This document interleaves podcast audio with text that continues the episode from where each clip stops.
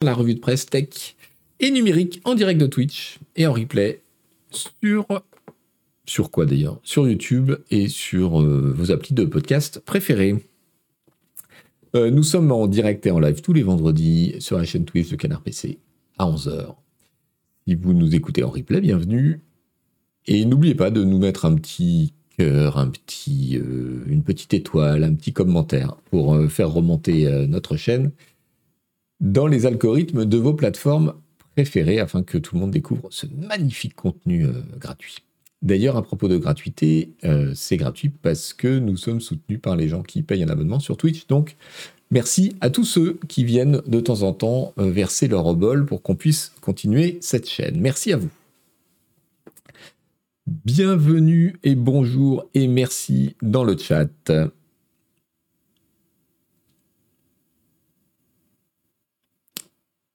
On va en parler d'Elenda, on va en parler.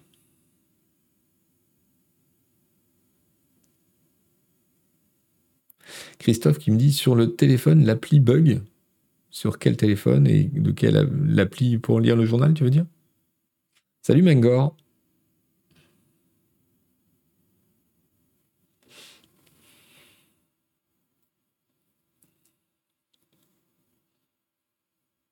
Alors de quoi on va parler aujourd'hui? On va pas causer de Twitter et de Musk. Voilà, c'est décidé.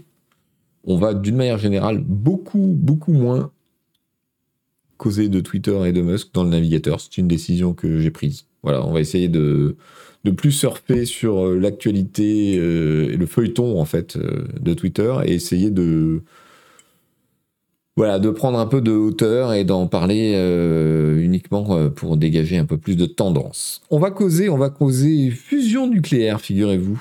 On va causer d'un nouveau réseau social en préparation chez Instagram, ma concurrente Twitter. On va causer à propos de réseaux sociaux euh, de la dangerosité pour les enfants, puisque euh, l'autorité sanitaire américaine a produit un rapport qui est assez euh, intéressant et finalement mesuré. on va parler un peu de la baston en cours entre les opérateurs de VOD, vous savez, le streaming vidéo,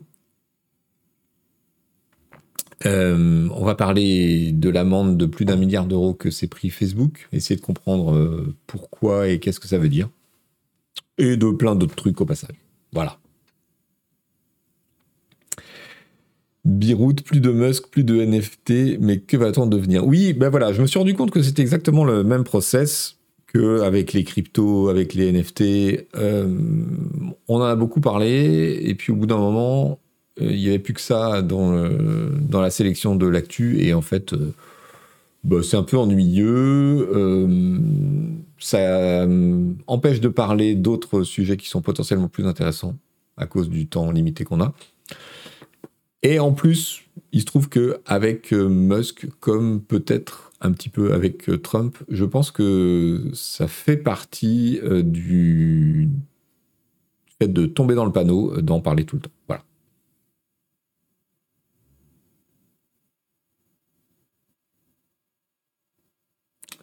On élève le débat, oui, la fusion, carrément. Overkay qui demande à quand le plaid de remerciement aux subs et abonnés. Oui, on en parle beaucoup dans la rédac euh, du plaid dans la boutique, mais on n'a pas trouvé euh, de hum, fournisseur euh, correct à un prix qui serait pas débile et, on a un problème de, de logistique parce que hum, si on commande 300 plaids, euh, non seulement on ne va pas trop savoir où les mettre à la rédac le temps de les envoyer, mais en plus on ne sait pas très bien comment les envoyer. On n'est pas vraiment des spécialistes de la vente en ligne de textiles et, euh, c'est assez relou en fait à gérer euh, concrètement. Torquatos, en cause du changement de la politique Netflix sur le partage des comptes. Alors oui, on va, parler évidemment de Netflix, mais je ne suis pas d'accord avec toi sur le fait que ce soit un changement de politique. Overka, ne, sois pas déçu. Le, projet n'est pas abandonné, il, est juste, c'est juste qu'on n'a pas trouvé la solution pour l'instant. Agbou a un scooter, il peut les livrer. Oui, c'est ça.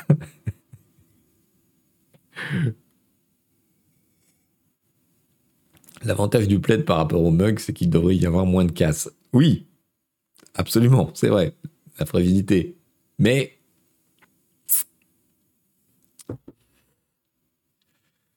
non, non, c'est une idée qui va rester. Si on trouve la solution, on le fera. Des livres à debout. Des livres à debout, c'est très bon. C'est très bien. Il faut faire un pack avec le mug emballé dans le plaid. Oui, voilà. On va faire ça. Alors, euh, qu'est-ce que, comment qu'on fait?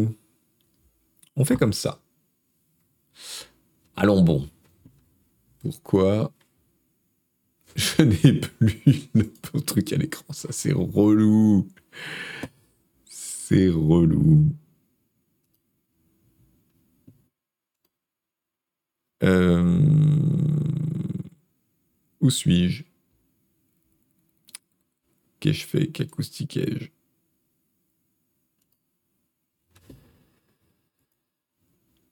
Est-ce que je peux régler ça en faisant ça? Évidemment que non. Ah, excusez-moi. Alors, il faut que je trouve de moyens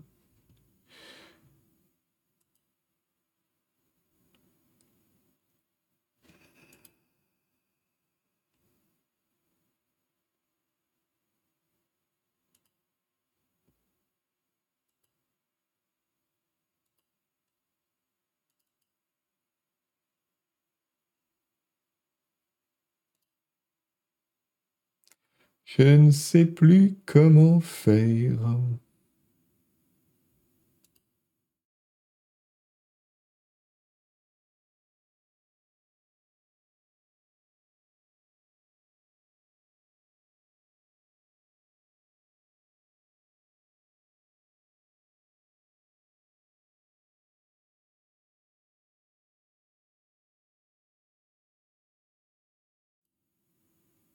On. Désolé pour ce petit moment de panique. Je n'avais pas le bon euh, navigateur qui s'affichait. Alors. Alors, alors, alors. Un article de Insider, Business Insider. Euh, Microsoft parie que euh, parie sur la fusion nucléaire à travers une startup qui s'appelle Elion Energy.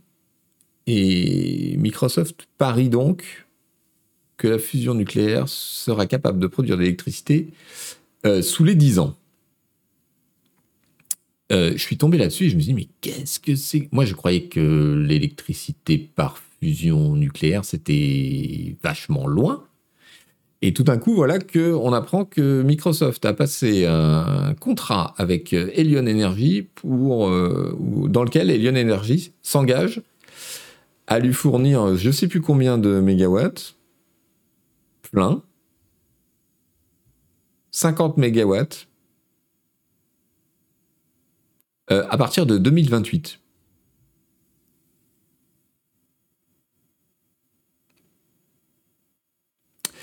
Euh, et du coup, je me suis rendu compte aussi d'un truc, c'est que j'ignorais totalement ce qu'était la fusion nucléaire, à ne pas confondre avec la fission nucléaire. La fission nucléaire, c'est euh, ce qui fait fonctionner euh, la bombe atomique et les centrales. La fusion nucléaire, c'est le contraire. C'est-à-dire qu'au lieu de scinder un atome, on force deux atomes à se rencontrer de façon à en faire un un peu plus lourd. Et au passage, on perd de la masse, c'est-à-dire que le, l'atome qui reste n'a pas la masse exacte des deux atomes qu'on a fusionnés. Et cette perte de masse se fait, euh, on le sait grâce à Einstein et sa formule E égale mc2, cette petite minuscule perte de masse se fait euh, au, prix d'un dégagement massif d'énergie. Et c'est cette énergie qu'on essaye euh, de reproduire pour produire de l'électricité.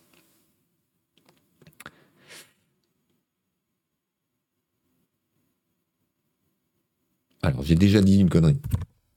Il y a Rhume des Rugs qui me dit alors techniquement les bombes nucléaires H sont à fusion. Ok, bon. Le Tinder atomique.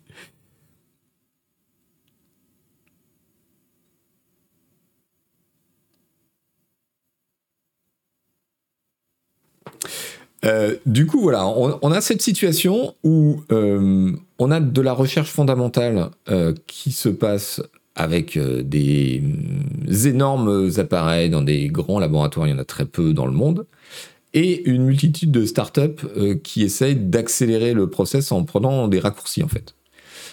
tout l'idée étant, on sait qu'on peut le faire, mais est-ce qu'on peut le faire en dépensant moins d'énergie qu'on en produit? Voilà, c'est ça le, c'est évidemment ça le challenge industriel parce que bon, la fusion, euh, je crois que théoriquement et même en pratique, on sait que ça marche, mais euh, si on est obligé de dépenser beaucoup d'énergie pour le faire et qu'on en retire peu, ça n'a aucun intérêt industriel pour la fourniture d'électricité. L'avantage, c'est que c'est une énergie propre. Il n'y a pas euh, de déchets comme une centrale nucléaire. Il n'y a pas de déchets radioactifs. voilà. L'autre avantage, c'est que euh, les molécules qu'on utilise sont relativement courantes. Alors, on va rentrer. Du coup, je me suis intéressé au truc parce que ce que je vous dis là, je l'ignorais encore il y a 72 heures. Donc, je vous mets euh, l'article.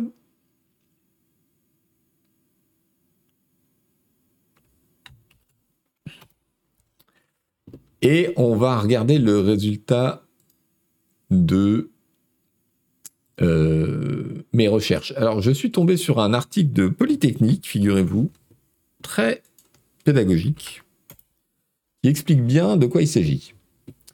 L'article est intitulé euh, Fusion nucléaire quand les startups s'en mêlent.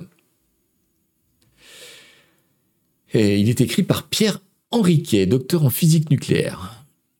Euh, la fusion, en bref, la fusion nucléaire, écrit-il, fait partie des énergies dites décarbonées. Fusionner deux isotopes de l'hydrogène produit de l'hélium, il ne s'agit pas de combustion et il n'y a pas d'émission de CO2. Euh, le tokamak est une technologie qui permet de confiner le plasma grâce à des champs magnétiques dans une vaste enceinte où la fusion nucléaire peut avoir lieu. Alors euh, le plasma, c'est l'espèce de soupe de molécules à très très très très haute température euh, qu'on produit pour, euh, pour voir la réaction. Donc, considéré par certains comme la solution d'avenir aux problèmes énergétiques de l'humanité, ou comme une vieille arlésienne technologie par d'autres, la maîtrise de la fusion thermonucléaire agite les esprits et les laboratoires. Euh, d'énormes progrès ont été accomplis, mais aussi impressionnants qu'ils soient ces progrès, force est de constater que l'aboutissement industriel peine toujours à se réaliser. Alors, les gros projets internationaux, donc il y a ITER, International Thermonuclear Experimental Reactor. Euh, il est en cours de construction à Cadarac, en France, et il fait partie de la deuxième génération de prototypes de tokamak. Le tokamak est une technologie qui permet de confiner le plasma, une soupe de noyaux d'atomes légers chauffés à au moins plusieurs dizaines de millions de degrés. Hein. Faites pas ça dans votre micro-ondes. Plusieurs dizaines de millions de degrés. J'ai même pas le, je même pas je n'arrive pas à l'imaginer. Grâce à des champs magnétiques dans une vaste enceinte où la fusion nucléaire peut avoir lieu. En 97, le réacteur expérimental britannique JET, Joint European Torus, atteint à la fois le record de température de plasma, 320 millions de degrés. Waouh, waouh, waouh, waouh, waouh.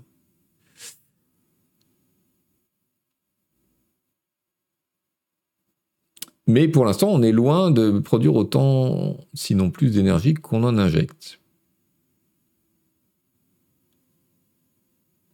Oui, la, euh, voilà, la fusion, c'est ce qui se passe au cœur du Soleil. J'aurais dû commencer par là. Merci le chat. Euh, c'est ce qui se passe au cœur du Soleil, c'est cette, euh, cette fusion permanente qui dégage l'énergie solaire et qu'on essaie de répliquer. Qu'est-ce qui pourrait mal se passer d'ailleurs? Je ne sais pas. Euh, le principe du tokamak n'est pas la seule conception possible des réacteurs dits à confinement magnétique. En Allemagne, une autre voie est explorée, bon, on va pas rentrer dans les détails. Là où l'article est intéressant, c'est qu'il parle aussi des petits projets privés. Euh, euh, le projet ITER porte en lui toute la promesse d'une production d'énergie propre sur laquelle misent les projets privés de nombreux matériaux, de nouvelles technologies permettent d'envisager de construire de petits réacteurs expérimentaux à moindre coût. Euh, enfin, bien sûr, la promesse d'un investissement risqué mais extrêmement rentable s'il réussit incite certaines entreprises à tenter l'aventure. Voilà. Et dans son article, euh, il cite plusieurs euh, entreprises privées. General Fusion, First Light Fusion et aussi Elion Energy, il nous dit citons également Elion Energy qui, plutôt que de chercher à produire de l'électricité en faisant tourner des turbines grâce à la chaleur générée par la réaction au cœur d'un tokamak, propose de produire cette électricité directement par induction dans des bobines électriques qui entourent le réacteur. Puisqu'on a un champ magnétique pour euh, le plasma, on peut jouer sur euh, l'induction pour créer l'électricité directement. Euh, je vous remets le lien vers cet article extrêmement pédagogique de Polytechnique. Franz Zohar qui nous dit alors qu'une boule de feu en vrai, il suffit de faire quart de tour avant et pas mal. Euh, autre article que j'ai trouvé de Science Post. Euh, sur, le contrat euh, à, Microsoft, qui nous dit donc, et qui a une, une bonne, euh, une bonne définition pédagogique. L'énergie de fusion nucléaire résulte de la fusion des noyaux atomiques légers pour former des noyaux plus lourds. Elle ne doit donc pas être confondue avec la fission nucléaire, qui consiste à briser les noyaux. La fusion est basée sur le principe de la conversion de masse en énergie, tel que décrit par Einstein, comme je vous l'ai dit, Lorsque les noyaux légers, comme ceux de l'hydrogène, fusionnent pour former des noyaux plus lourds, une petite quantité de masse est convertie en une grande quantité d'énergie, selon cette équation. Euh, les deux isotopes d'hydrogène les plus couramment utilisés dans les réactions de fusion nucléaire sont le deutérium et le tritium. Euh, cette approche aurait de nombreux avantages potentiels, nous dit euh, sciencepost.fr. Elle est en effet considérée comme une source d'énergie abondante, propre et durable, car elle n'émet pas de gaz à effet de serre et ne produit pas de déchets. Par ailleurs, les ressources nécessaires pour la fusion, comme le deutérium, sont relativement abondantes sur Terre. La réalisation de la fusion représente l'un des défis techniques les plus complexes jamais entrepris par l'humanité, notamment à cause des températures extrêmement élevées pour la fusion, euh, qui nécessite des méthodes de confinement efficaces pour maintenir le plasma stable pendant une durée prolongée. Euh, il revient, l'article revient sur euh, la même chose que l'article Polytechnique, évidemment. Blablabla, le contrat avec Microsoft. Elion semble également avoir pris un certain risque dans la mesure où ce contrat comporte des sanctions financières en cas de non-respect des engagements. Donc s'ils ne sont pas capables de produire leurs 50 MW en 2028, ce qui est quand même dans 5 ans, euh, ils vont devoir payer des dédommagements à Microsoft. Bon, on ne sait pas quels sont les dédommagements en question.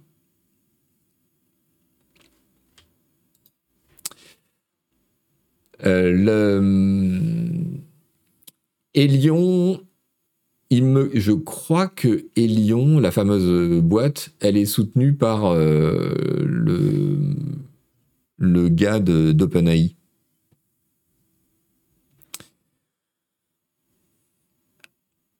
Alors, le PDG actuel d'Elion, nous dit Insider, euh, est optimiste pour plusieurs raisons. Ils ont euh, obtenu des résultats récemment notamment dépasser la température de 100 millions de degrés Celsius. Ok.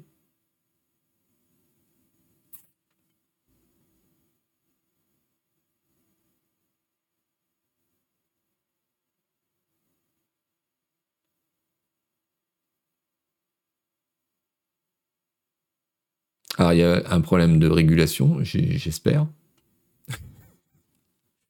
Mais apparemment, euh, en tout cas aux États-Unis, la Nuclear Regulatory Commission euh, a mis au point un certain nombre de règles qui sont moins strictes que celles des réacteurs nucléaires. J'espère pour eux, parce que sinon ils ne vont pas aller très loin.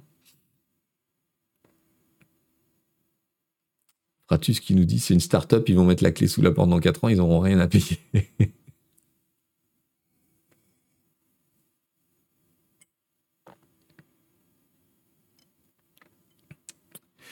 Donc c'est quand même assez fascinant, je trouve, euh, cette nouvelle.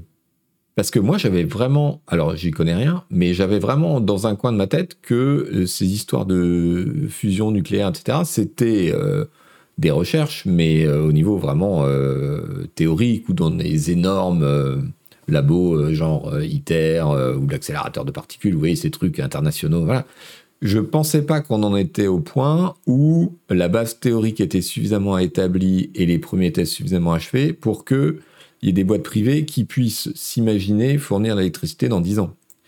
Euh, alors même s'ils se plantent, en tout cas. Je pensais qu'on était très loin de ça encore.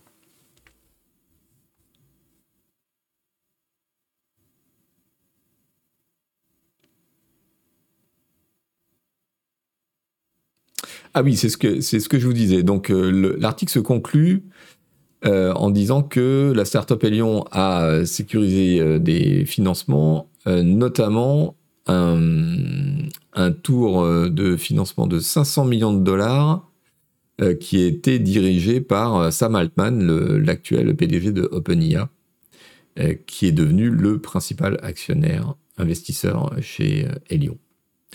D'où sans doute aussi le fait que Microsoft y aille, parce que tout ça, c'est un réseau de relations euh, à la fois euh, humaines, professionnelles et capitalistiques, j'imagine.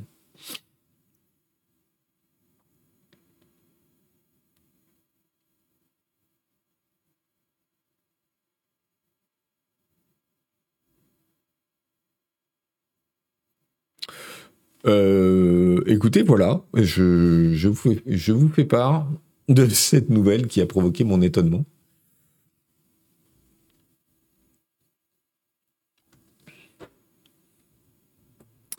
Et on, voilà, on va suivre ça euh, avec euh, attention.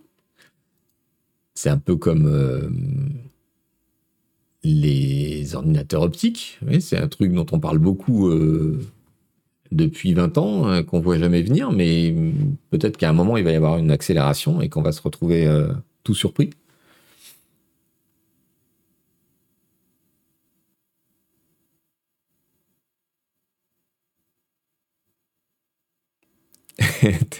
TRM Ben qui nous dit pourtant avec l'histoire d'Activision, je pense que pensais que Microsoft en avait assez des fusions. L'ordinateur quantique, oui, j'ai dit quoi? Qu'est-ce que j'ai dit?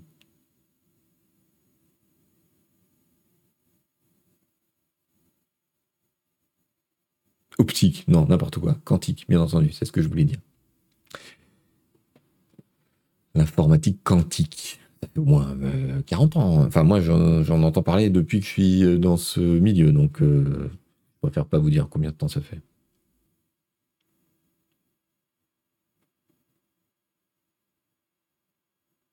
Salut Motos, bienvenue dans le chat. sujet suivant, qu'est-ce qu'on a? On a Instagram euh, qui prépare un réseau concurrent de Twitter. C'est-à-dire quoi C'est-à-dire un, Instagram basé sur le texte au lieu des photos en fait. On en a déjà parlé ici, euh, mais il semble que ça s'accélère pas mal. Je vous link vers le tweet de Matt Navarra, qui est un journaliste spécialisé dans les réseaux sociaux, et les nouvelles concernant les social managers. Euh, et qui nous dit donc que cette appli euh, qui est euh, adossée à Instagram, dont le nom de code actuellement est Barcelona, comme le nom de la, ville espagnole, devrait se lancer à l'été 2023. C'est bientôt l'été 2023. Ça commence le 21 juin, si je ne m'abuse. Alors, qu'est-ce qu'il nous dit, euh, Matt Navarra? Il nous dit que même si ce réseau va exister sur une appli séparée, il sera intégré à Instagram. Donc, euh, même pseudo que sur Instagram, euh, même système de vérification, et tous les followers Instagram d'une personne qui s'inscrit sur la nouvelle plateforme seront notifiés. Donc euh, évidemment c'est très intéressant pour euh, les influenceurs, les, médias et puis même euh, les gens. Ça veut dire que c'est possible de bâtir une communauté assez vite. Si on a déjà une communauté sur Instagram. D'après lui, Meta, donc la maison mère, puisque c'est Meta, Facebook, Instagram, est en train de démarcher les créateurs, les talents, pour leur permettre un accès anticipé à l'appli. je n'ai pas encore reçu de coup de fil, mais ça te serait te serait tardé. Euh, parce que évidemment, dans tout réseau social aujourd'hui, euh, il y a la composante création qui est euh, intéressante pour faire venir les gens dessus. Est-ce qu'en réaction, Elon a supprimé le blue check du Barça et payé celui du Real? C'est bien, j'aime beaucoup. Qu'est-ce qu'il nous dit encore? Il se concentre donc pour la comment dire, la séduction des talents des créateurs, il se concentre sur euh, les acteurs de télévision et de films, les producteurs, les écrivains, euh, les réalisateurs, les showrunners, les athlètes, les comédiens. Euh, très hollywoodien, visiblement, comme approche. ils approchent aussi les influenceurs et les célébrités high profile, donc euh, très célèbres, pour euh, leur faire adopter l'appli euh, avant le lancement officiel.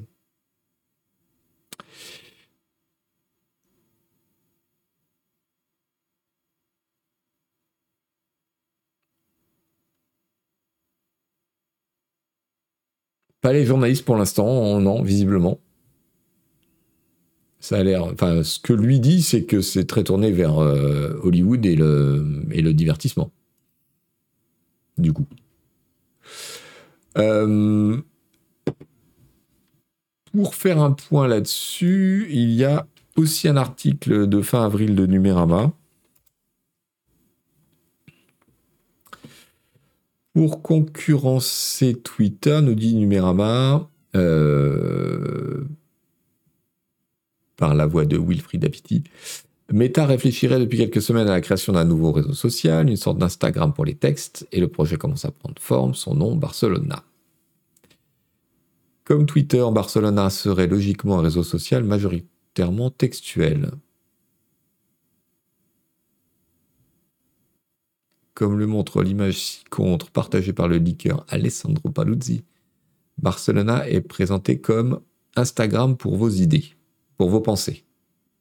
Dans cette version qui, est un prototype.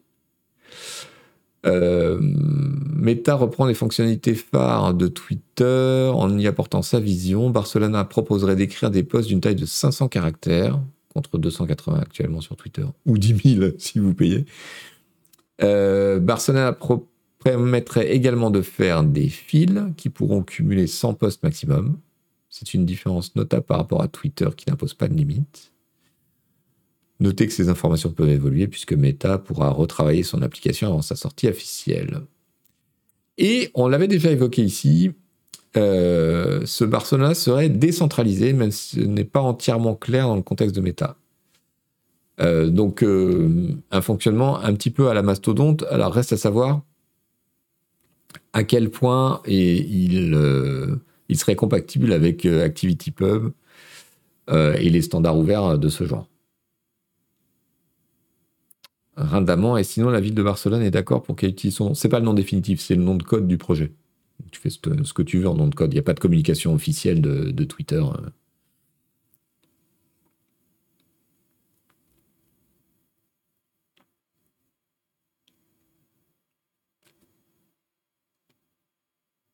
Donc euh, Facebook avec une limite de taille de poste plus restrictive, dit Java Hero qui, a, l'air sceptique.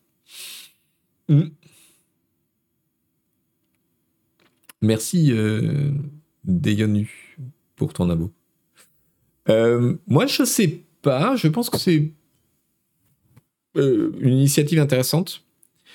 Euh, comme on est dans la logique de, on n'arrive pas à faire émerger un successeur à Twitter parce qu'il y a l'inertie, parce que c'est très compliqué de lancer un nouveau réseau social, parce qu'il faut une taille réseau suffisante pour que les gens aient envie d'y aller pour trouver quelqu'un ou pour trouver des choses à faire.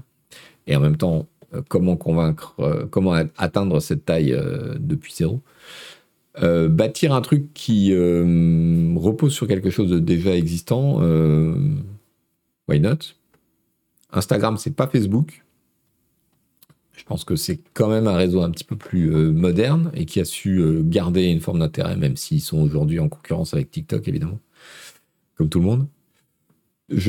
Moi, j'ai envie de laisser sa chance au produit et de voir venir.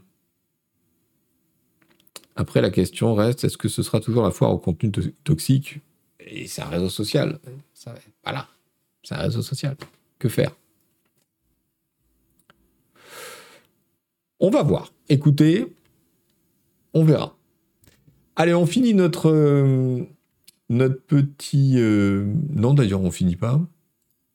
Je voulais vous parler. Euh, je voulais vous parler de ça. on parlera de ça après. Un petit article de Courrier International qui résume euh, ce qui s'est passé aux États-Unis. L'avertissement rare du médecin-chef des États-Unis sur les dangers des réseaux sociaux pour les ados. Les médias américains sonnaient l'alarme depuis longtemps. C'est au tour du médecin-chef des États-Unis. Donc, c'est Sturgeon General. C'est mm, un rôle un peu différent de notre ministre de la Santé. Euh, d'alerter sur les effets nocifs des réseaux sociaux sur la santé mentale des plus jeunes, de quoi pousser la Maison-Blanche à annoncer un plan d'action euh, dit courrier international.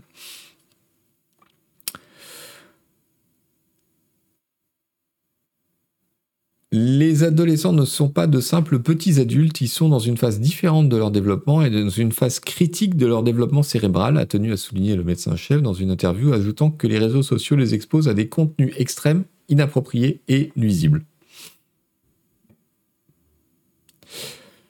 Euh, ça fait très longtemps évidemment qu'il y a ces débats autour des réseaux sociaux et de l'enfance, et euh, qui suscite tantôt euh, qui des réactions tantôt sceptiques, tantôt un peu dramatiques dans les médias.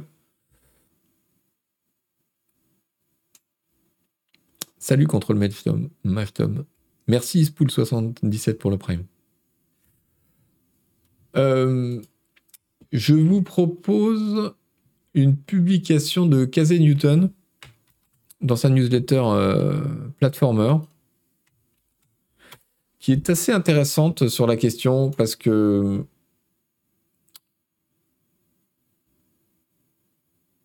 il, je, personnellement, je suis assez retrouvé dans son texte. C'est-à-dire, euh, il décrit la façon dont il est passé, lui, d'une forme de scepticisme par rapport à ses discours sur, le, sur les dangers des réseaux sociaux, les études contradictoires, euh, le fait que c'était systématiquement repris par euh, une certaine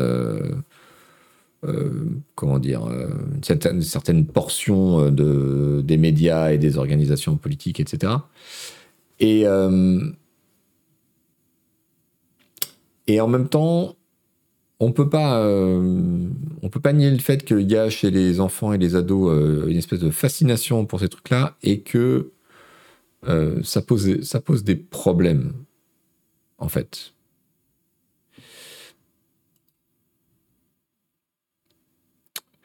Euh, donc, euh, il résume les, les, aspects du rapport du médecin général des États-Unis qui l'ont intéressé.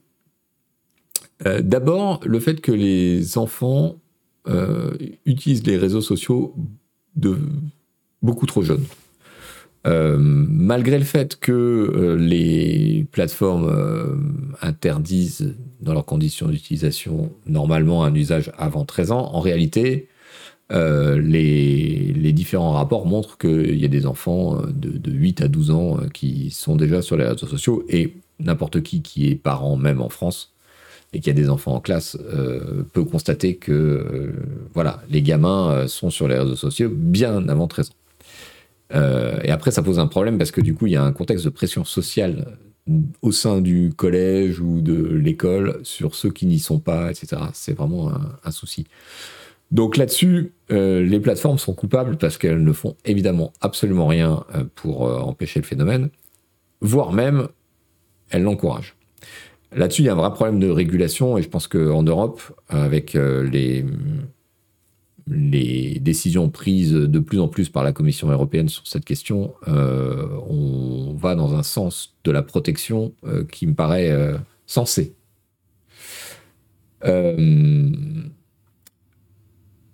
Deux, euh, dans le rapport du, médecin général, il y a pas mal d'indications sur quel genre d'enfants sont les plus à risque. Euh, ça inclut euh, les adolescentes, les enfants avec des, avec des fragilités psychologiques, les enfants qui ont des problèmes avec euh, la nourriture ou leur corps, et euh, les enfants qui euh, ont des problèmes de sommeil à cause des réseaux sociaux. Donc ça, c'est une population d'enfants qu'il faut particulièrement surveiller. troisième point, il y a des preuves de plus en plus convaincantes qu'un usage trop fréquent des, médias sociaux à un jeune âge peut euh, avoir un effet négatif sur le développement corporel et psychique. Voilà. Euh, et en particulier euh, sur l'augmentation des troubles de l'attention. Et quatre, un truc qui me semble moi la clé et qui est pas assez souvent évoqué, c'est que l'intervention la plus simple et la plus immédiatement efficace pour avoir euh, des résultats positifs, c'est simplement de réduire le temps que les enfants passent devant les réseaux. Et ça, c'est super important parce que c'est pareil pour les jeux vidéo, c'est pareil pour les écrans d'une manière générale. Le simple fait de faire attention au temps passé est plus efficace que euh, d'essayer vainement de contrôler le contenu en vrai. C'est-à-dire des enfants qui passent des heures, enfin jeunes, qui passent des heures par jour dans les réseaux sociaux, c'est un gros problème. Les mêmes enfants euh, à qui on limite cet accès euh, durant la, journée à un temps limité, c'est beaucoup moins de problèmes.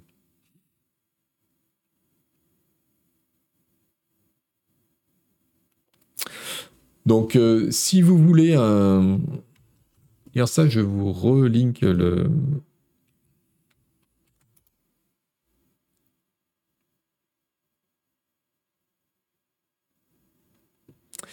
Le GNU 69. Euh, salut coach. Oui, bah écoute, ta question, je te propose de la poser euh, en MP par, par Twitter. Parce que c'est pas du tout le sujet là. Mes MP sont ouverts, donc tu peux me. Voilà, c'est Yvan Le Fou sur Twitter. Euh, voilà, voilà. Un, point. Euh, je suis pas souvent. Euh, je suis souvent assez critique sur les histoires de, censure et de régulation, mais là, je crois qu'il y a quand même. il commence à y avoir un faisceau de preuves et de présomptions qui font que vraiment le, la cible, parce que c'est comme ça que le voient les plateformes, euh, des enfants, euh, c'est le ciblage des enfants, c'est un problème. Ça l'est sur YouTube, ça l'est sur les réseaux sociaux.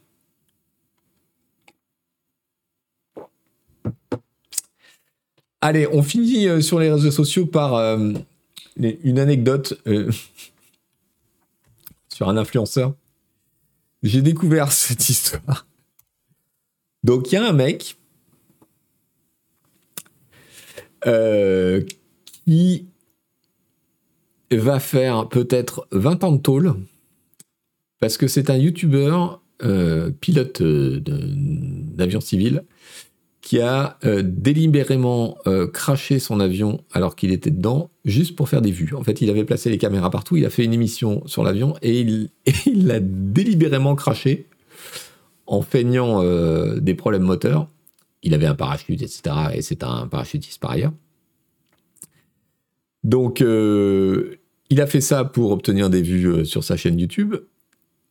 Ensuite, il a dit aux autorités qu'il ne savait pas très bien euh, où, où était l'avion. Les autorités n'ont pas réussi à le retrouver. Mais en fait, le gars, il s'est déplacé avec un complice et il a été récupérer la carcasse de l'avion euh, qu'il a mis dans un, dans un garage, sentant bien qu'il allait avoir un, problème. Il l'a ensuite découpé et réparti dans plusieurs poubelles alentour. Euh, et, donc, et donc, il a fini par se faire prendre, évidemment. parce que euh, les autorités euh, américaines, ça se passe aux États-Unis, hein, euh, et l'administration fédérale de l'aviation a flairé le, mauvais coup. Et donc le gars est en procès et il va peut-être prendre 20 ans de prison fédérale. Alors c'est pas tellement le fait d'avoir craché l'avion, c'est qu'ils sont comme ça c'est le fait d'avoir ensuite fait obstruction à l'enquête en, ramassant les débris de l'avion et euh, en les détruisant, qui lui est essentiellement reproché parce que ça, ça, doit être un crime fédéral. Enfin, vous savez, il y a des différences de, de juridiction et de gravité euh, aux États-Unis. Voilà. Et j'ai envie de dire, tant mieux pour ta gueule, Trevor Jacob.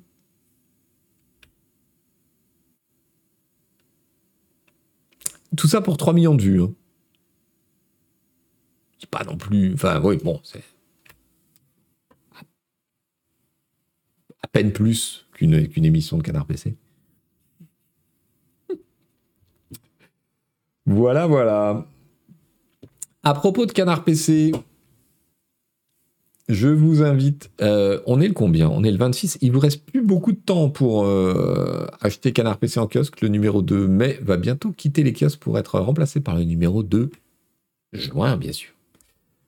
Avec donc euh, nos articles sur les successeurs de Commando, Diablo 4, euh, des super dossiers. Et, et puisqu'on en est à faire la promo du contenu, je vous recommande, parce que nos abonnés l'ont rendu gratuit cette semaine, donc jusqu'à ce dimanche, le test de Tears of the Kingdom, donc le nouveau Zelda, par Hélène Ripley. Très très bon texte, très très bon jeu visiblement. C'est gratuit, vous pouvez en profiter cette semaine jusqu'à dimanche minuit. Et je vous invite également à jeter un œil à, à ce texte magnifique de Kabuka.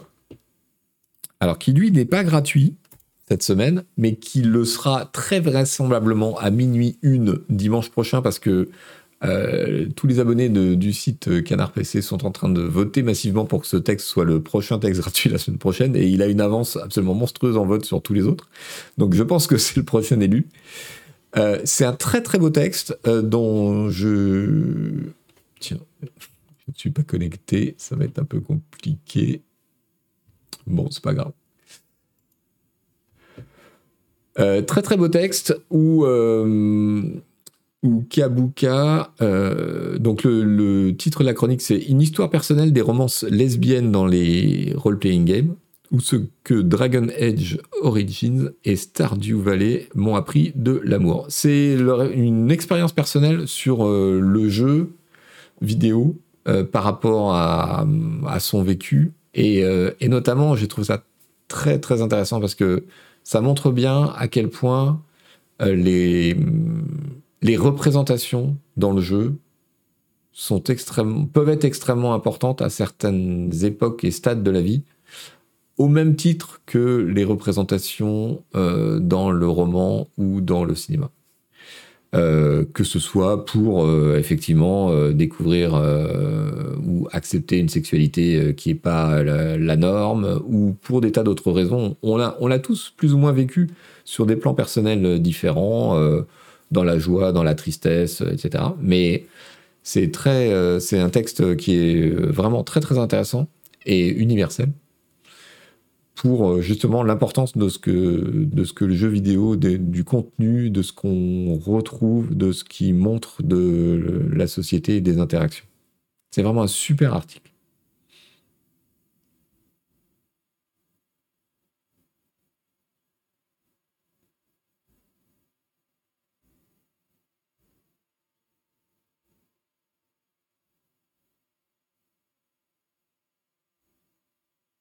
Ce n'est pas une IA qui aurait pu produire ce texte, c'est exact.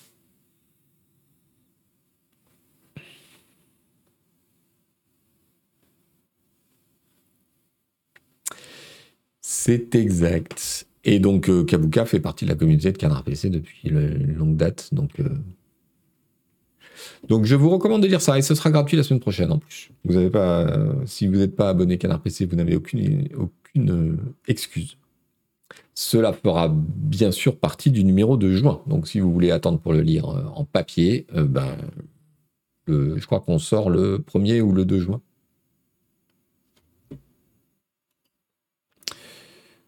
le 2 juin, je crois. Le vendredi 2 juin, la semaine prochaine. Ok, allez, la suite, parce que j'ai un rendez-vous après et je ne peux pas dépasser. Euh, la guerre des plateformes de VOD. Alors, on a tous vu avec euh, une certaine inquiétude se multiplier les plateformes payantes pour les films et les séries et euh, se disperser les contenus intéressants sur plein de plateformes. Ça vaut comme le sport. Et euh, tout le monde s'est dit, mais attendez, euh, à un moment, ça va pas être possible de payer euh, quatre ou cinq plateformes différentes pour avoir les films ou les séries qu'on veut. Eh bien, figurez-vous qu'on avait raison, puisque les plateformes sont en train de s'en rendre compte elles-mêmes. Disney, Disney Plus a encore perdu 4 millions d'abonnés pour le deuxième trimestre consécutif. Alors, bon, c'est un peu anecdotique pour Disney parce que en réalité, on l'avait déjà évoqué il y a plusieurs mois ici, ils ont abandonné les droits euh, du, sport en Inde qui leur apportait énormément d'abonnés là-bas. Et donc le fait de plus euh, retransmettre le cricket, euh, ça leur fait perdre énormément d'abonnés indiens. Mais d'une manière générale, ils perdent des abonnés et ils ne sont pas les seuls. Et toutes les plateformes sont en train d'accepter la perte de ses abonnés parce que euh, elles ont des problèmes de rentabilité, euh, notamment Disney Plus euh, n'est pas rentable, perd des dizaines de millions de dollars pour l'instant. On sait que Netflix a pas mal chuté en bourse parce que ses résultats n'étaient pas tout à fait à la hauteur de ce qu'attendaient les gens de la bourse.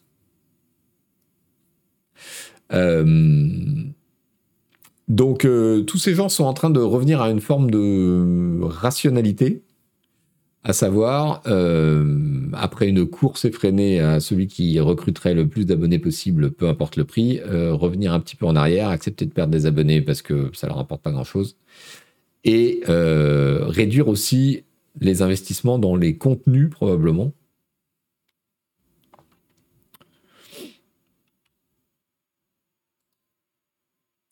Du coup, ah, j'ai flingué le. Bon, du coup, on a une autre euh, tendance qui est aussi, bon, bah, vous êtes tous au courant, celle de Netflix, de désormais faire la chasse euh, au partage de comptes.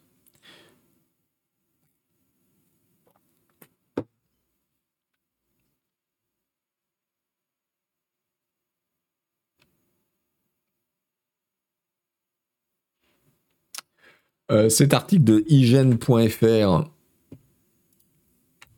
fait le point sur la situation euh, française. Donc le principe de Netflix, c'est que euh, le compte est familial. Donc, ça dépend de quel abonnement vous avez, mais si vous avez un abonnement en plusieurs écrans, le compte est familial, ça restreint aux gens d'un même foyer qui habitent ensemble. Évidemment, si le... vous n'avez pas le droit dans les conditions d'utilisation de Netflix, et ça depuis toujours, ça n'a pas changé, n'avez pas le droit de partager votre euh, code avec quelqu'un qui n'habite pas avec vous. Simplement, euh, jusque-là, Netflix euh, ne chassait pas vraiment le partage et même faisait un peu des clins d'œil aux, utilisateurs, notamment avec un tweet qui disait L'amour, c'est partager ses codes Netflix. Donc voilà. et ça a instauré l'idée que c'était autorisé chez Netflix, ce qui n'était pas le cas. C'était, dans le mieux qu'on puisse dire, c'était toléré. Et donc aujourd'hui, il y a plein de gens qui disent Netflix euh, change sa politique, etc. Ils changent leur politique dans le sens où jusque-là, ils chassaient pas le multicompte, maintenant ils le font. Mais il n'y a pas eu de changement des conditions d'utilisation en réalité. C'était illégal avant, ça l'est toujours aujourd'hui, d'après leurs conditions.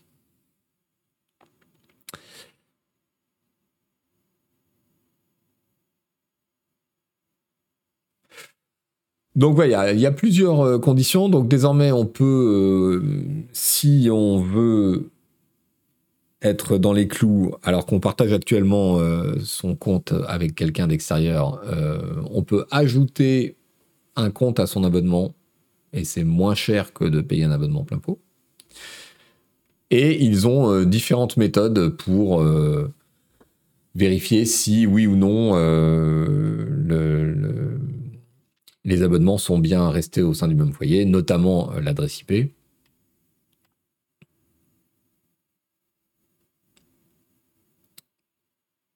Et alors, euh, nous dit euh, l'abonné peut définir ou mettre à jour un foyer Netflix, et si ce foyer n'existe pas, alors il en sera défini un automatiquement en fonction de l'adresse IP, des identifiants et de l'activité du compte. Euh,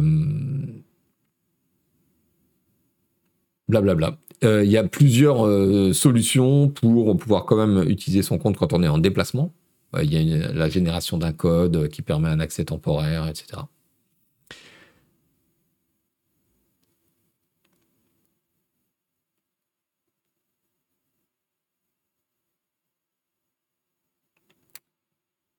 TRM Ben qui nous dit est-ce qu'il va falloir que le piratage remonte pour que les plateformes se rendent compte qu'ils sont en train de tuer la poule aux œufs d'or?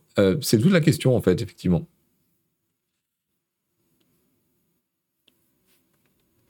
Je. Ouais. Je sais pas. Honnêtement. Je pense que par rapport au, piratage, euh, tout se joue sur la qualité de service, en réalité. Et ça, ça dépend vachement des services et des gens. Il y a des gens chez qui euh, la qualité est merdique, d'autres chez qui ça va très bien. On n'a pas déjà les indicateurs, ils viennent juste de commencer en fait. Donc on ne sait pas. C'est la même chose aux US comme euh, on atteste euh, cet article de The Verge. Vous savez, on en, parle depuis des mois parce qu'en fait, ils ont testé dans certaines zones euh, très précises. Ils ont mis en place progressivement leur truc, d'abord en Amérique du Sud, je crois, et puis et donc là, maintenant, c'est passé cette semaine en Europe et aux États-Unis. Ils ont perdu pas mal de comptes. Je crois que c'est en Australie qu'ils ont fait les premiers tests, enfin un des premiers tests où ils ont perdu beaucoup d'abonnés du coup eh non, c'est en Espagne. Crazy Warzog nous dit que c'est en Espagne. Et effectivement, j'ai vu passer une info comme quoi ils avaient perdu pas mal d'abonnés. Euh, cela dit, la relation de cause à effet n'est pas extrêmement claire dans ce que j'ai vu. Donc, il euh, euh, faut être un peu prudent.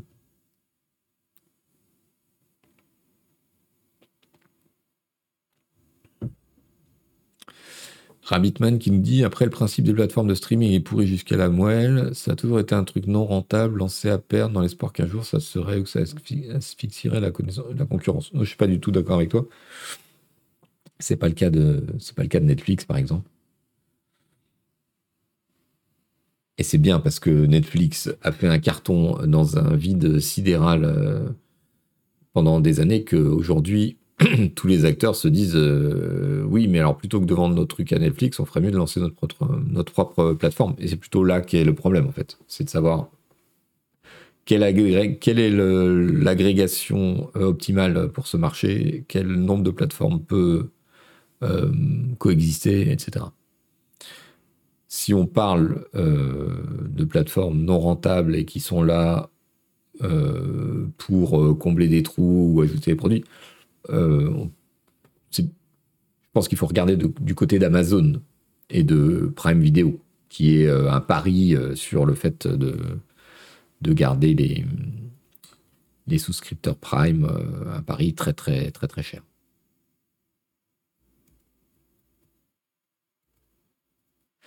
Est-ce que Twitch est rentable? Je ne sais pas.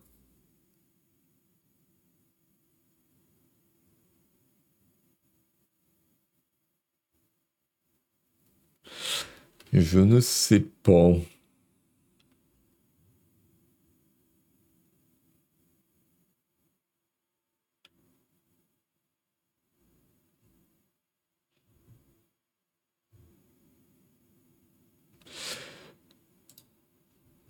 Euh, du, coup, tout ça pose la question de est-ce que cette guerre des plateformes de VOD arrive à son terme? Est-ce que tous les acteurs euh, vont revenir à une forme de normalité? C'est le, C'est euh, le, sens de l'article de CNBC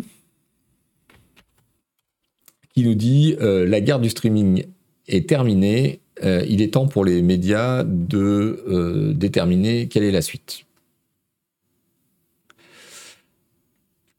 Les médias et l'industrie du divertissement sont actuellement concentrés sur le fait d'augmenter les prix et de, et de réduire les coûts.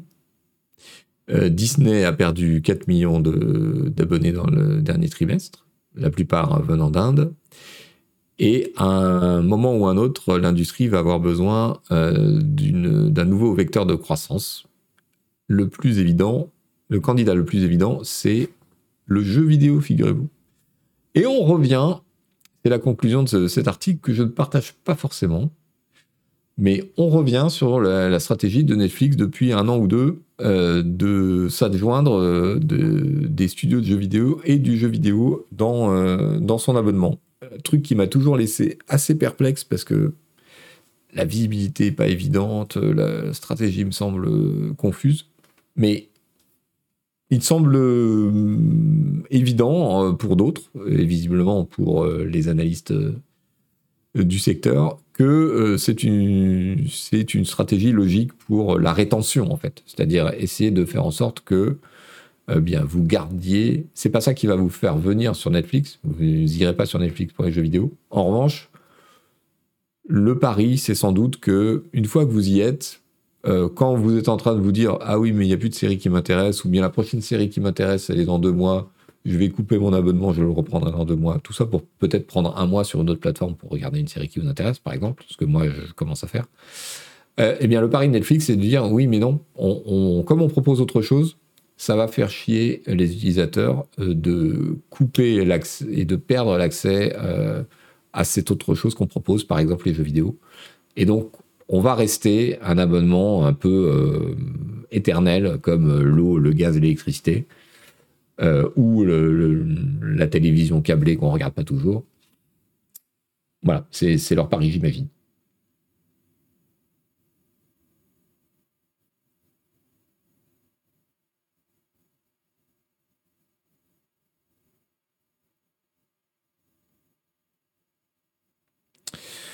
Eliane qui me dit j'en profite pour proposer un élément de réponse à ton interrogation sur le pourquoi Netflix investit les jeux vidéo. Il y a une vidéo sur Blast qui cause de Black Mirror Bandersnatch qui propose un éclairage. En gros, il s'intéresse surtout à nous cibler au mieux via nos choix dans les jeux pour vendre plus cher les pubs.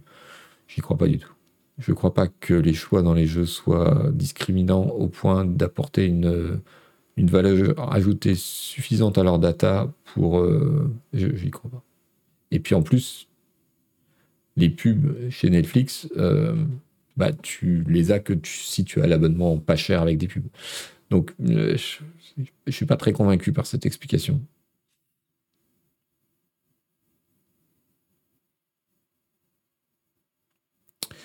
Lotari qui me dit ça fonctionne avec Prime pour tous les avantages divers en plus du streaming vidéo sur Amazon. Oui, tout à fait. C'est le modèle de Prime. Euh, le, Prime d'Amazon aujourd'hui propose de la musique, propose de la vidéo.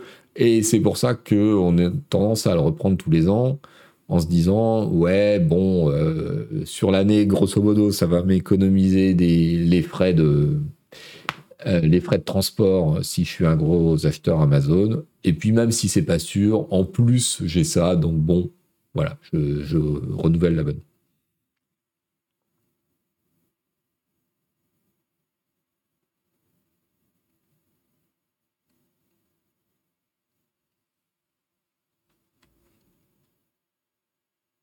Non, il y a une partie euh, gratuite pour la musique, euh, Rabbitman.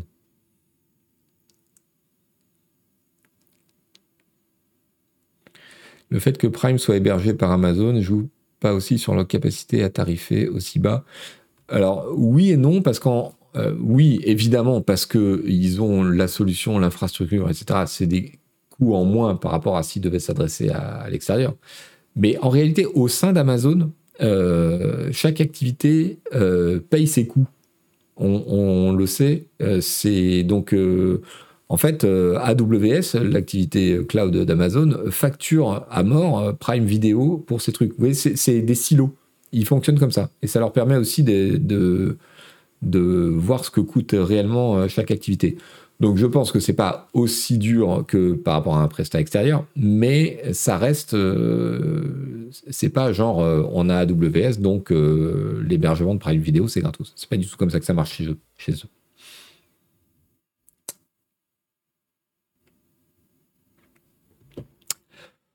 voilà, voilà.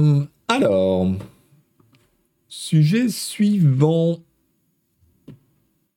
C'est l'amende record euh, que l'Union européenne a infligé à Facebook un milliard d'euros pour des questions euh, très compliquées en réalité euh, de vie privée et de données personnelles. Alors, l'article de Politico est intéressant. Euh, mais en français, on va commencer par celui du Monde qui nous dit Meta condamné à une amende record de 1,2 milliard d'euros par le régulateur irlandais des données personnelles. Le groupe américain se voit reprocher le transfert de données d'Européens vers les États-Unis. L'amende est la plus lourde jamais imposée dans le cadre du droit européen sur les données.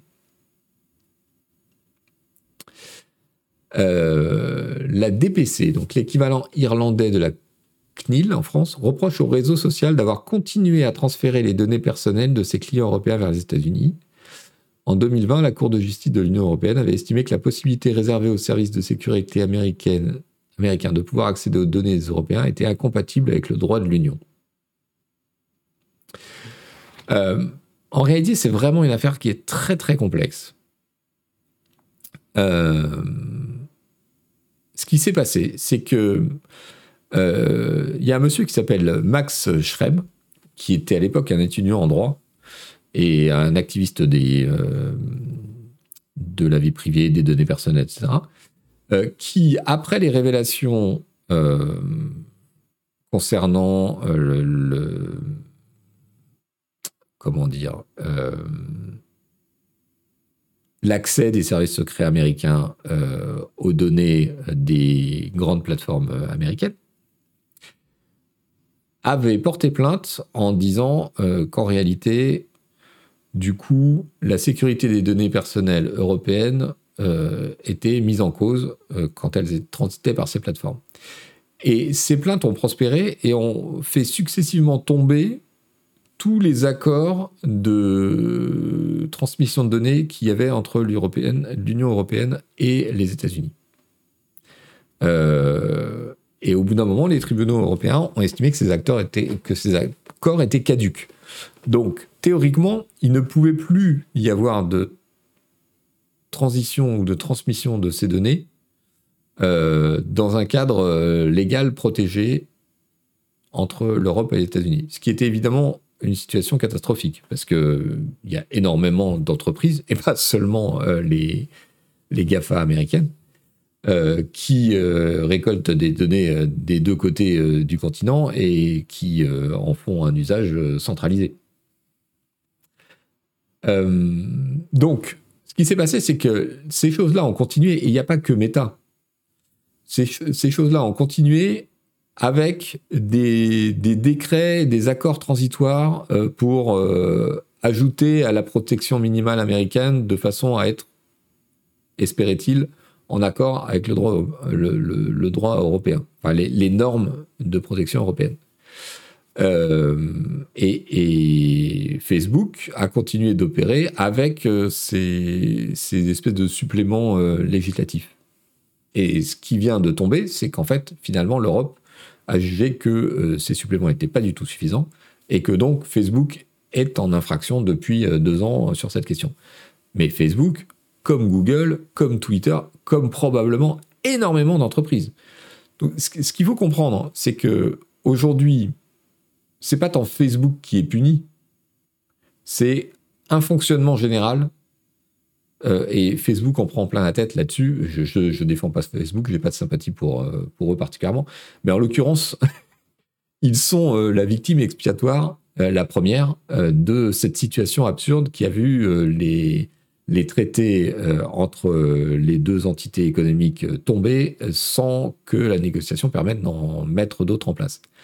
Et très vraisemblablement, puisque les accords sont en cours de négociation, il y a de bonnes chances que avant que Facebook soit contraint d'appliquer les mesures qu'on lui demande, un accord a été trouvé cet été entre les deux entités.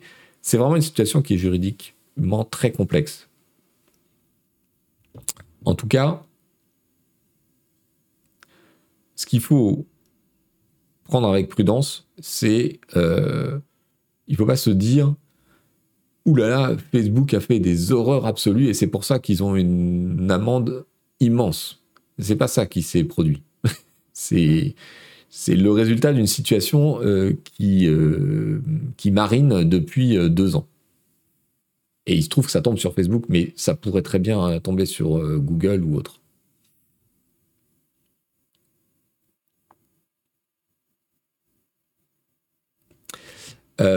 si vous vous intéressez particulièrement à cette question et si vous lisez l'anglais, je vous recommande fortement Un accord a été trouvé, mais sans qu'il soit public. Non, pour l'instant, il n'y a pas d'accord trouvé et il sera tout à fait public. Et il sera attaqué par les mêmes. Euh, les mêmes alors, j'allais dire activistes, mais c'est un terme euh, péjoratif. Les mêmes militants ou défenseurs de la vie privée et, de, et, des libertés publiques. Il sera attaqué et probablement il y aura aussi des difficultés. Mais euh, non, non, ce sont des choses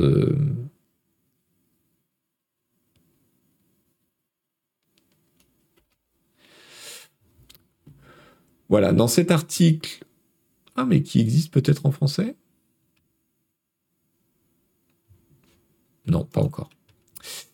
Euh, dans cet article, on explique très bien la succession euh, de, décisions et de mesures qui ont fait que tout le cadre juridique, en fait, qui encadrait euh, l'échange de données entre Américains et Européens, a été brisé et que c'est dans un espèce de no man's land euh, qui est bénéfique pour personne euh, que les gens ont continué d'opérer euh, ces deux dernières années.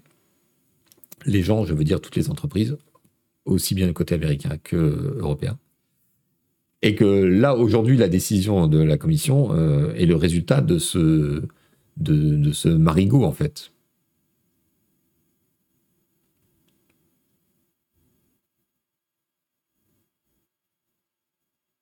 J'ai Born qui dit c'est un peu le serpent de mer cette histoire. Il y a eu le Privacy Shield, maintenant le Data Privacy Framework, mais aucun de ces accords ne résout les problèmes fondamentaux. Mais oui, c'est exactement ça. C'est le fait que tombent successivement les accords qui avaient été négociés, pour de bonnes ou de mauvaises raisons, je, ne me prononce pas sur la question, mais le fait est euh, qu'ils ont été négociés, ils ont été établis, et ensuite il y a eu des recours juridiques côté européen en disant non, non, mais euh, ces, accords euh, ces accords sont pas suffisants et le niveau de protection euh, que proposent les États-Unis dans cet accord n'est pas conforme avec les droits des citoyens européens au sein de l'Europe. Donc l'accord n'est pas valable. L'accord est en contradiction avec les droits des citoyens. C'est le fait que voilà, cette juridiction est attaquée en permanence et tombe en permanence qui fait que ben, les entreprises ne peuvent pas opérer dans un cadre euh, juridique clair pour elles. Et donc, euh, plutôt, elles ont fait le choix, et c'est un choix qu'elles payent aujourd'hui, c'est-à-dire de continuer à opérer en centralisant les données avec des précautions qu'elles espéraient suffisantes, euh, et de se voir sanctionner, plutôt que eh ben, de mettre en silo les données, d'un côté les données américaines, de l'autre côté les données européennes, et de ne pas pouvoir interagir entre les deux. Euh, ce qui est euh, la fin de leur business, en fait, grosso modo. ce, qui, ce qui serait, non, la fin de leur business peut-être pas, mais ce qui serait une reconfiguration de leur fonctionnement gigantesque. On voit le problème que ça pose aujourd'hui à TikTok euh, quand les Américains disent non, non, mais nous, on veut que les données américaines soient hébergées aux États-Unis et qu'elles soient absolument pas consultables par le siège de la société qui est basée en Chine. C'est un leurre, évidemment.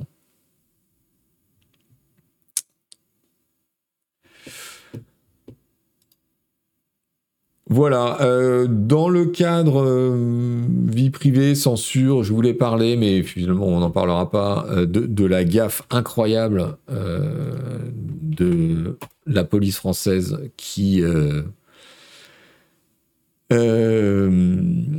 qui a bloqué pendant un temps toutes les adresses Telegram en raison d'une erreur de réquisition de la police qui en fait demandait le blocage d'un certain nombre de sites. Et dans leur demande ils ont fait une erreur, ils ont inclus euh, toutes les, enfin, le, sous-domaine, toutes les adresses en t.me. Que, voilà, alors ça a été rectifié assez vite, mais ça fait froid dans le dos parce que ça montre à quel point, euh, là, pour de bonnes intentions, c'est la plateforme Pharos, c'est celle qui permet notamment d'intercepter, d'interdire les images pédopornographiques euh, et tout ce qu'on peut imaginer d'abus et de violence, etc. Mais le système est tel que euh, il suffit d'un truc euh, mal rédigé ou d'une initiative euh, mal informée pour que on bloque tout un sous-domaine dans le pays. C'est un peu problématique, je trouve, pour les libertés publiques.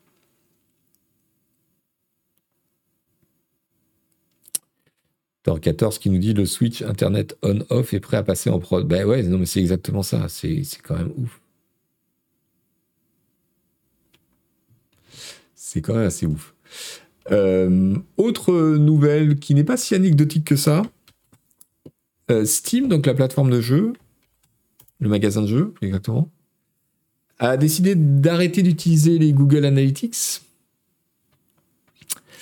en disant que, en gros, euh, le système de Google euh, ne correspondait pas bien avec euh, l'approche de Valve concernant la vie privée ou les données personnelles de ses consommateurs. Et donc, ils ont remplacé par un, ça par un outil interne à eux-mêmes. Alors,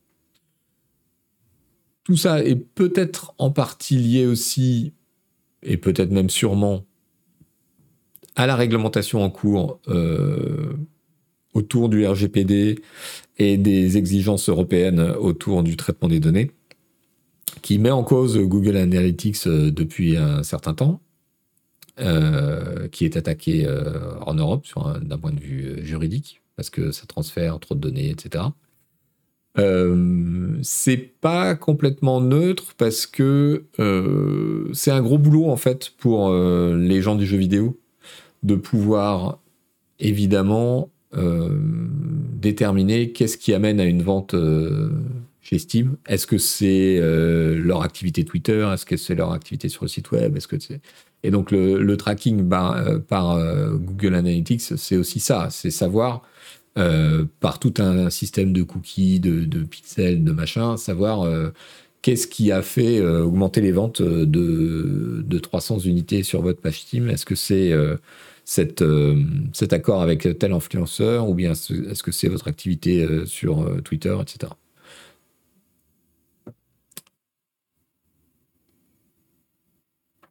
Donc je pense que, outre peut-être une philosophie de protection des données personnelles de ses clients, Valve prend aussi de l'avance pour la mise en conformité et éviter d'avoir des ennuis avec euh, un logiciel tiers euh, qui est dans le viseur de, certains régulateurs peut-être. Vous voyez ce que je veux dire? Donc voilà, ne pas prendre ça au premier degré, genre oui, Valve, champion de la vie privée. Je pense que c'est plus leur intérêt qu'ils voient dans l'histoire. Mais en tout cas, c'est intéressant de voir que, voilà, là encore, l'effet de la régulation, par petits ricochets, finalement, euh, alors qu'au départ, on pouvait se dire oh, le RGPD c'est pourri, c'est n'importe quoi, personne va l'utiliser. Ça finit par s'installer. Et finalement, voilà, par contagion, ça a un effet euh, positif euh, sur un certain nombre de chaînes de, de valeur. Allez mes amis, il est 12h28. Nous approchons de la fin de cette émission et c'est l'heure attendu. Des bonbons, évidemment. La cantoche aussi, oui. Par quoi est-ce qu'on va commencer? Euh, une, vidéo super mignonne. Je n'ai que des vidéos super mignonnes. Qui m'a été euh, pointée du doigt par euh, Nicolas sur Twitter. Merci à toi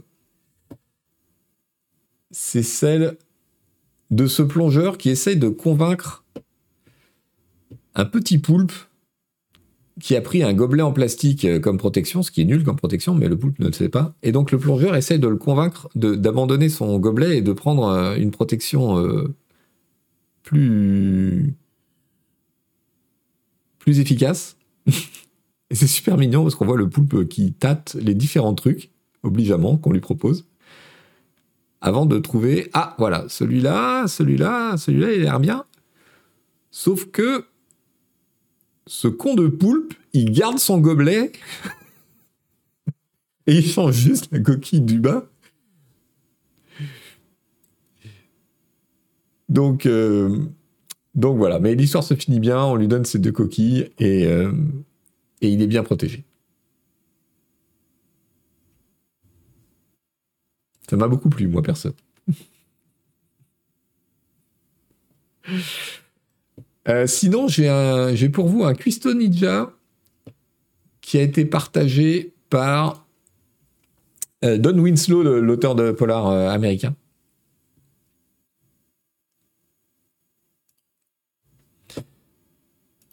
Et le gars est assez impressionnant, même si bon, le résultat n'est pas hyper pratique à mettre dans une assiette. Vous allez voir.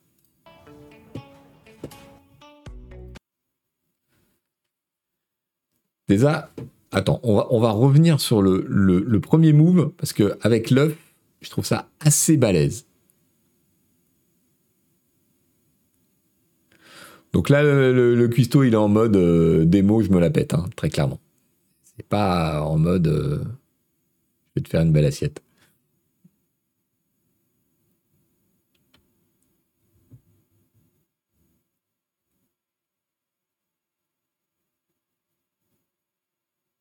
Balèze hein, quand même.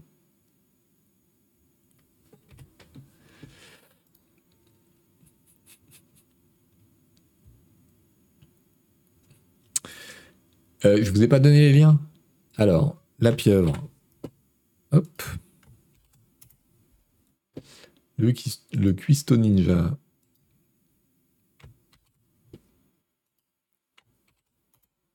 Hop.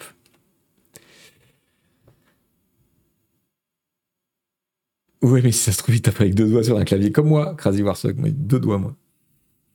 Mais vite, à force. En 20 ans, j'ai j'ai pas eu le temps d'apprendre à me servir correctement d'un clavier, d'un clavier, mais j'ai amélioré ma vitesse. Heureusement qu'il ne cuisine pas le poule. Oui, c'est ça. Euh, ceci, qui est un truc un peu de ouf.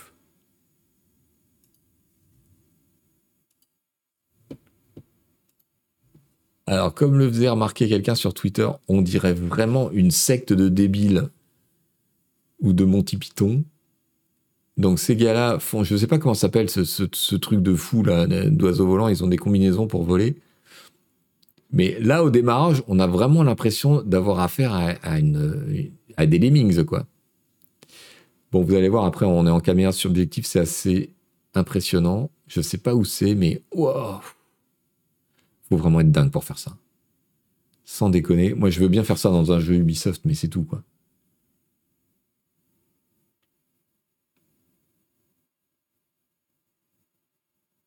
C'est juste pas possible, quoi. J'arrive même à peine à croire que c'est vrai, tellement ça semble physiquement impossible. Je pense que les sensations sont démentes, mais, mais le risque c'est juste absolument flippant en ce qui me concerne. Donc évidemment, ils ont tous un parachute. Hein, donc euh, après, vous allez voir qu'il, lui, celui qui filme le déclenche assez vite, je crois. Voilà. Et il finit comme ça. Je me suis demandé à un moment dans la vidéo s'il allait finir directement euh, dans l'eau ou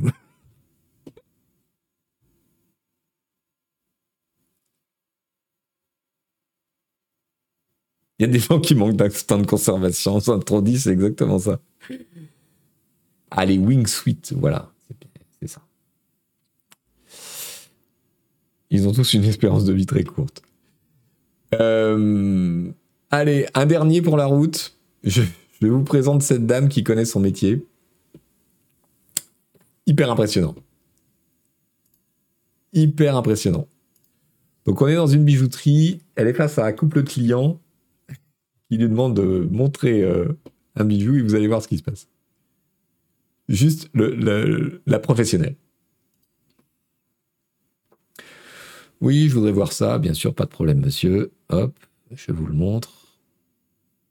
Tac, tac. Voilà, le monsieur regarde. Et puis il lui demande un truc bien loin pour détourner son attention. Et hop J'adore ça.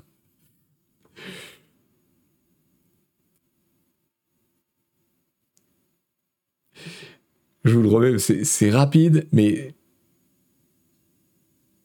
elle accède à la demande du garçon et en même temps de sa main, hop, réflexe professionnel.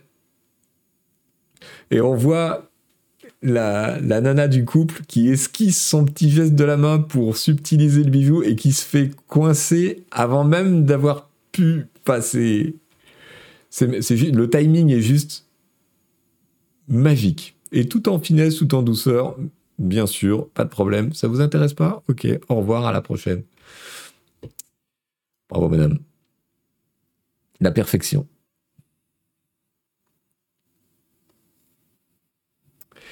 La perfection. Il est 12h35, je suis déjà en retard. Le fait qu'il part juste après, ouais.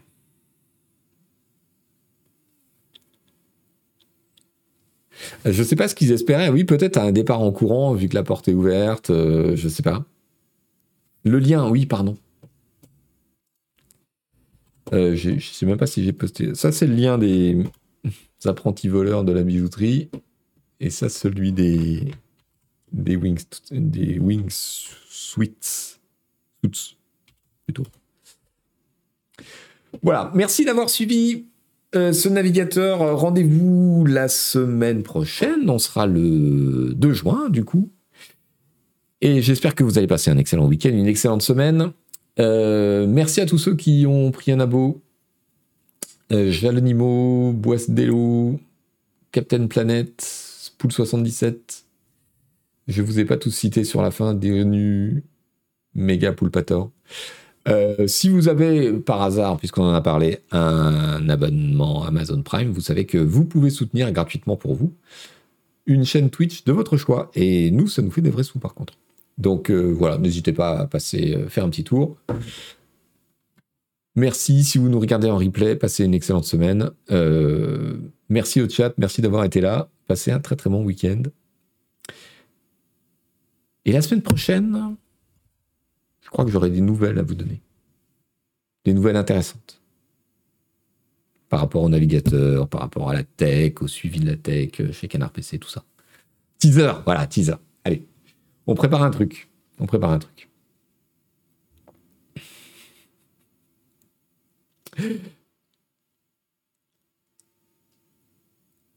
Ce cliffhanger, ouais. Donc rendez-vous vendredi 2 juin, 11h, en live sur le navigateur. Ciao, ciao. Merci à vous. Bye bye.